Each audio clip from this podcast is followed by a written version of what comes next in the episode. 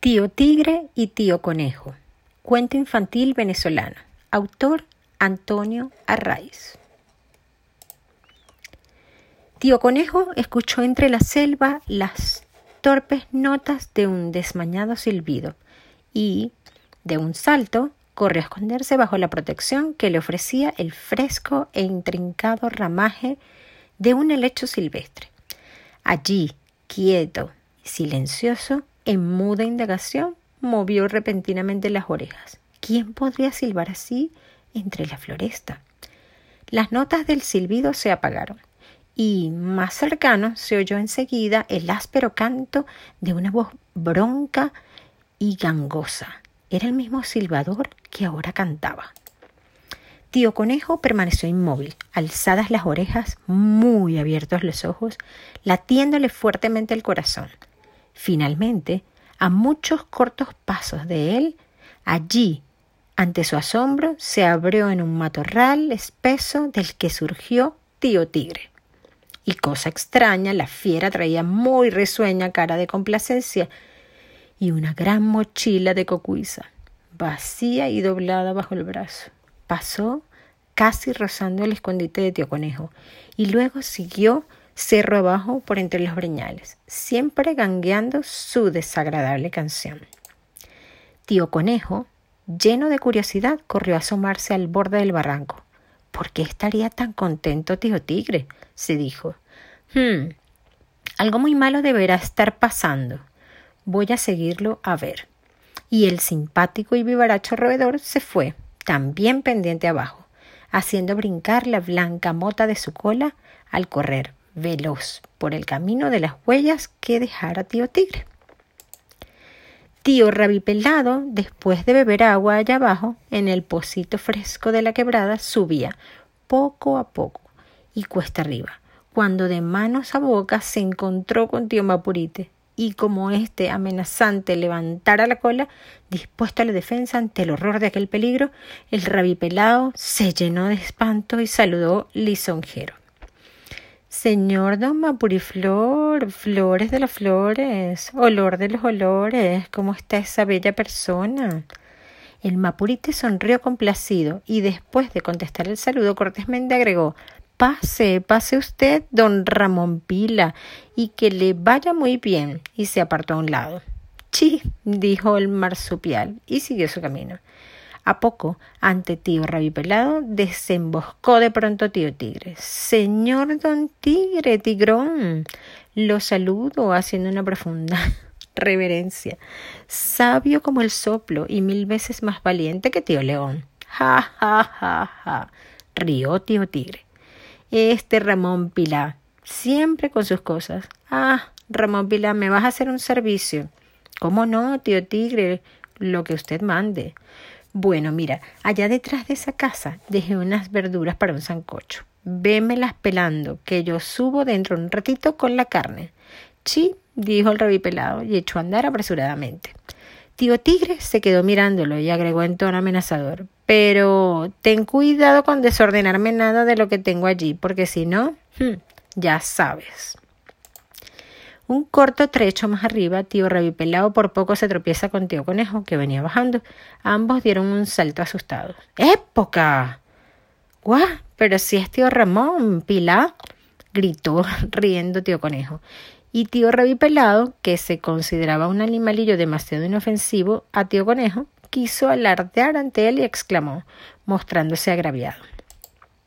¡Herria! Me tuvieron chiquito porque grande no pudieron y se hizo a un lado molesto. ¡Guau, guau, guau! murmuró tío Conejo, entre sorprendido y burlón. Apártese, compañero, ¿no ve que ando apurado? Voy en una comisión de mi amigo tío Tigre. ¡Herria! Y engreído el animalejo siguió su camino y desapareció cerró arriba entre los yerbajos. Al fin de recuperar el tiempo allí perdido con tío Rabi Pelado, tío Conejo echó a correr para alcanzar a tío Tigre. Llegó al borde de una barranca de la quebrada y en ese momento vio que la fiera comenzaba a entrar en la playa del arroyuelo. Tío Tigre avanzó unos pasos y se detuvo ante un morrocoy que, vuelto de espaldas sobre la arena, movía las patas angustiado en un inútil y desesperado esfuerzo por enderezarse. Vagabundo, veo que no has podido moverte del sitio en el que te dejé. Está muy bueno. Ahora sí te podré llevar. Para eso traigo esta mochila. Y terminando de hablar, la fiera metió al morrocoy en el saco, se lo echó al hombro e emprendió el camino de regreso. Mientras subía, mientras subía la cuesta, siguió hablando burlón. Hasta hoy duraste, tío morrocoy. Allá te espera en la casa una buena mano de pilón y después la olla del sancocho. Ya verás. Tío Conejo se llenó de indignación. Que ese bandido de mano de plomo fuera a hacer eso con su buen amigo tío Morrocoy. No, él no lo permitiría. Pensó un rato y luego echó a correr cerro arriba también. Llegaría mucho antes que tío Tigre, que tenía que ir muy lentamente por el paso, el peso de la carga que llevaba. Entre el monte, apenas unos cuantos pasos antes de desembocar en el patio de la casa de la fiera, tío Conejo se detuvo. Había escuchado algo así como un llanto. Ji, ji, ji, volvió a oírse. Era un gemido desconsolador. Aquello parecía la voz de tío Rabipelado. ¿Quién está allí? preguntó tío Conejo. ¿Cómo es que tío Ramón Pila?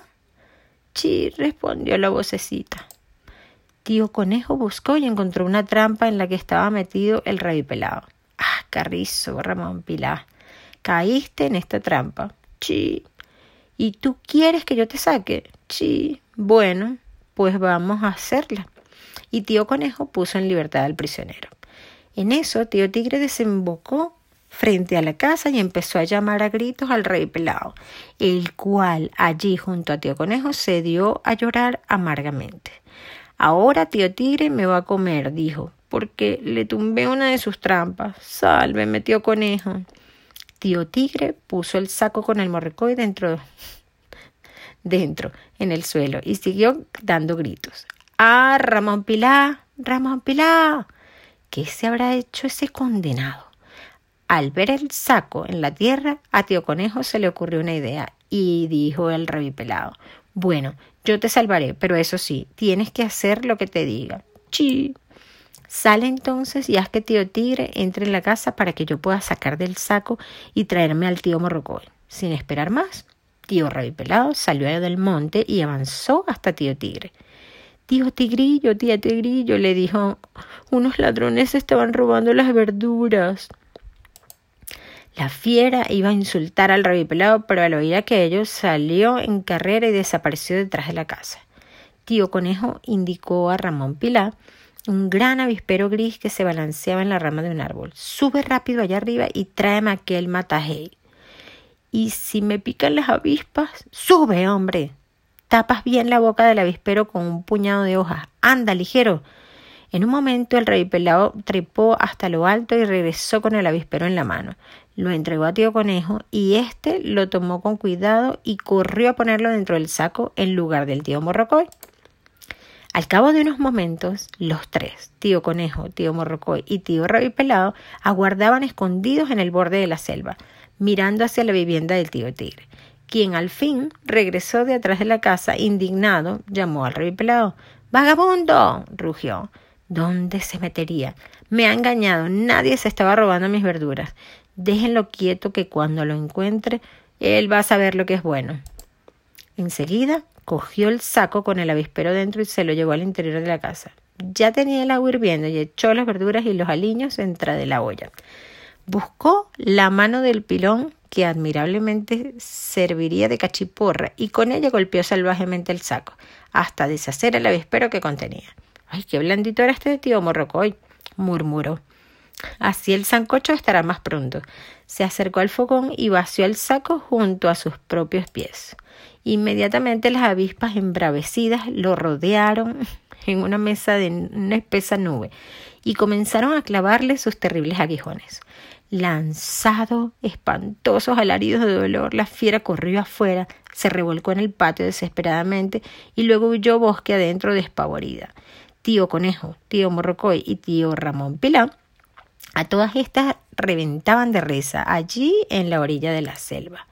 Y colorín colorado, este cuento se ha terminado.